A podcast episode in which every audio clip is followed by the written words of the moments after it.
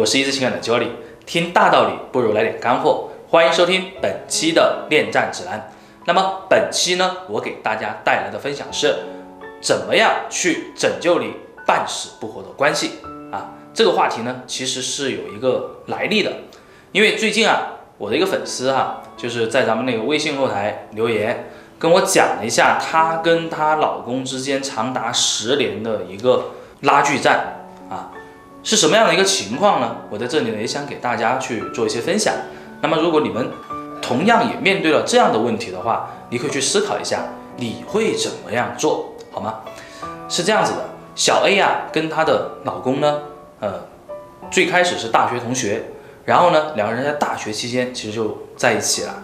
后来因为毕业之后两个人分居两地啊，差不多有两年的时间啊。他们都是保持了一个热恋的状态，最后呢，很不容易，两个人终于调到了同一个城市，然后最终两人结婚，然后现在呢，有一个小孩儿啊，三岁多一点啊，其实，在外人看来，他们其实很幸福的，但小 A 其实自己很很困惑啊，他非常的困惑，他发现呢，原来他们两个人在异地的时候，其实呃都能够经常打电话呀，或者经常调侃对方，而自从他跟老公回到同一个城市之后，在一起之后，她发现他们的关系已经慢慢的变平淡了。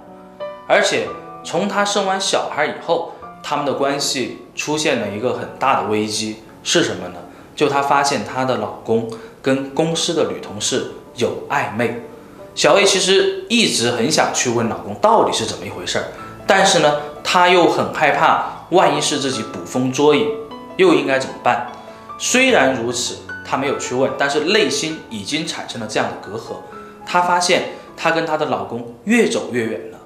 那么最后，小 A 其实问了我这样的一个问题，她说：“Johnny，我们在这么长的时间变成这个样子，我应该把这个事情挑明了之后去跟他分道扬镳，还是我就应该隐忍自己，庸庸碌碌的去过完这一生？如果是你遇到这样的一个问题，你会怎么办啊？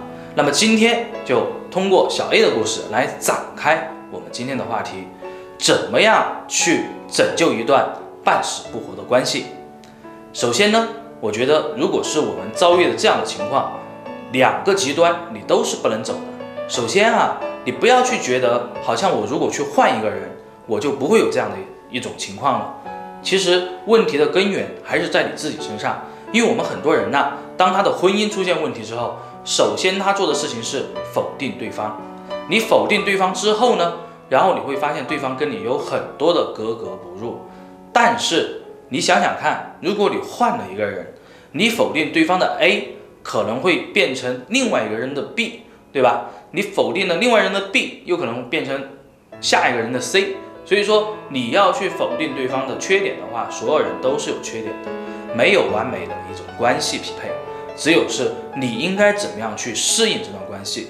那么回到小 A 的这个故事来看哈，老公如果真的是在她生完小孩以后开始跟那个别的女孩子玩暧昧的话，那么我相信小 A 自己也是有问题的。什么问题呢？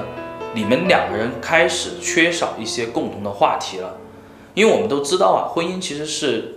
呃，很漫长的一个过程。有台湾一个作家叫龙应台，其实写过一本书，有一句话呢，我特别的推崇。他说，婚姻就如同是把一个冰块丢到了一杯水里面，而当冰块融化以后，这个时候就是你的婚姻，它总归会趋于平淡的。所以说，在于两个人怎么样去磨合和契合啊，我觉得这才是非常重要的一个环节。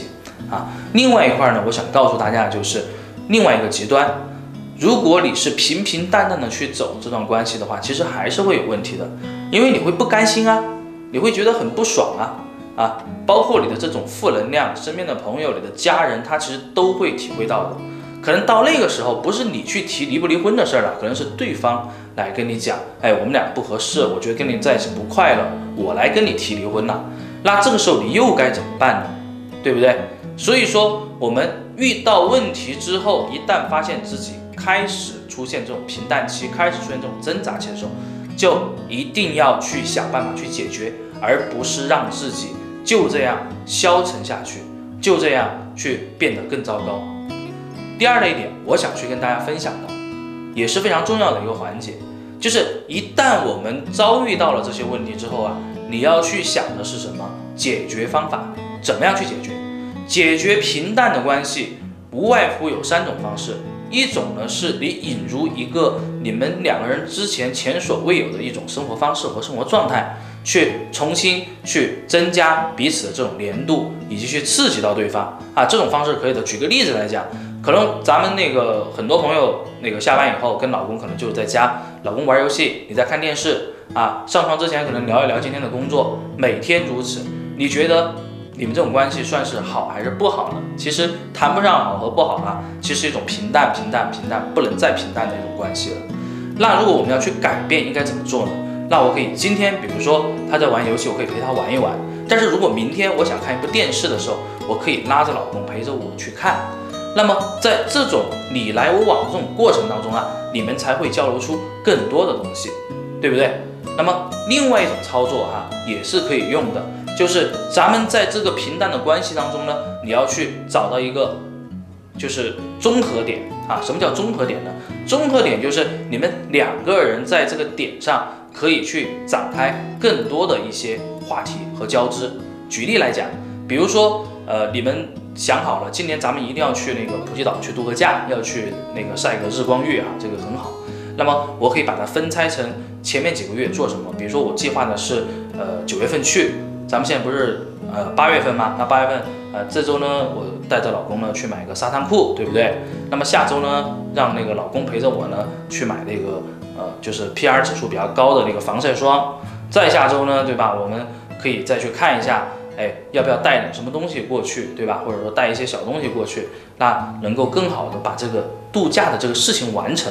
那我跟你讲这个东西是什么意思呢？就是你设定了一个目标之后啊，你们可以围绕这个目标做很多的事情。其实这也是夫妻两个人去改变这种平淡关系经常用的一个方式啊。第三的一个点啊，就是我刚刚讲操作来讲，也是常用的，就是你们要学会去降低彼此对对方的一种期待。最重要的一个环节就是不要让对方对你的期望值过高了啊，这在婚姻当中尤为重要。因为如果一件事情可能你能够做到十分，但是你要告诉你告诉对方。对吧？我只能做到八分或者是七分。那如果你超过了这个分数，对方会觉得是一种惊喜。但是你信誓旦旦说十分没有问题的话，万一没有达到呢？对方就会失望。而婚姻的失败就是在一次一次的失望当中而产生的，这点也是很重要的。所以说，不要轻易的去做承诺，也不要轻易的去拍胸脯。你做到了再告诉对方，好吗？两个人在一起其实是非常的不容易。既然能走入到婚姻，我相信。你们是非常有缘分的。那么，当你遭遇到了婚姻的平淡，遭遇到这种关系的平淡，请你重新来审视自己，趁你还能够有时间、有机会去拯救自己关系的时候，赶紧去行动。有什么问题呢？也欢迎你来找我们医师情感。那么，我们也会用我们最特别的方式来帮助你，好吗？我们下期见，拜拜。